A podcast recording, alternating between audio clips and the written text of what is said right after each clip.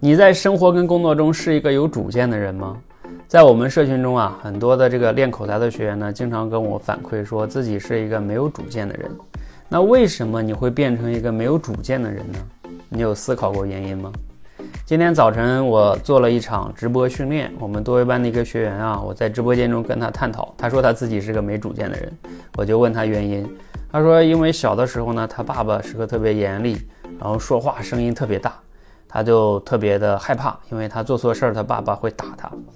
所以呢，他就因为这些原因吧，他就不太敢去做主见，什么都听父母的，习惯了，慢慢就变得没主见了。所以一个人没主见不是天生的啊，他其实就是由于你的成长环境中导致了你不敢去做主见，因为你去自己做主就有可能会犯错，你犯错就有可能得到啊父母啊、老师啊、领导啊的批评。所以人慢慢就趋向于，那我就听你的好喽，是吧？听你的，那出错了也不怪我呀，你让我这么做的。但是有没有想过，这样有一个后果，就是虽然哈，你确实不用再因为犯错而被骂了，但是你失去了你为自己人生做选择的这个权利啊，而且呢，你变得没主见啊，也会还有一个。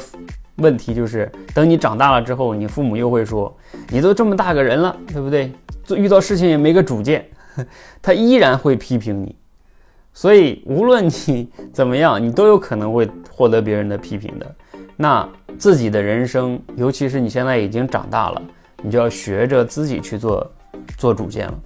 哪怕做主见会出错，会不完美，但是起码是你自己做的。你想一想，而且现在你已经长大了。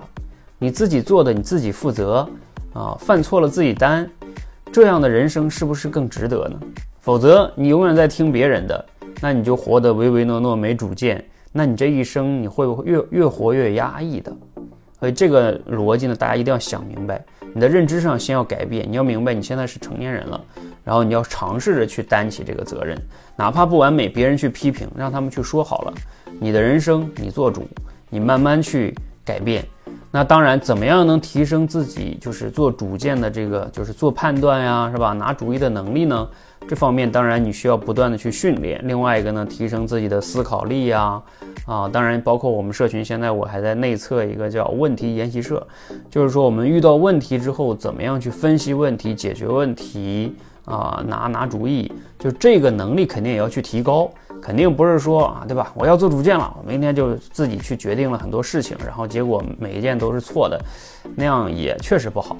但是呢，你要去提高自己做判断的能力，然后要敢于去做判断，就从今天开始啊！你要告诉自己，我长大了，哈，我断奶了啊！这个非常非常重要，否则你活到四十岁，你也不见得真正长大，因为你内心中还是在依赖父母啊，这个就会让你活得很压抑。你有过类似的感感受或者经历吗？也欢迎你留言去谈论一下哈，你是怎么样去对这个事情看法的哈，或者你怎么样变得没主见的，你怎么样又变得有主见的？欢迎留言，谢谢。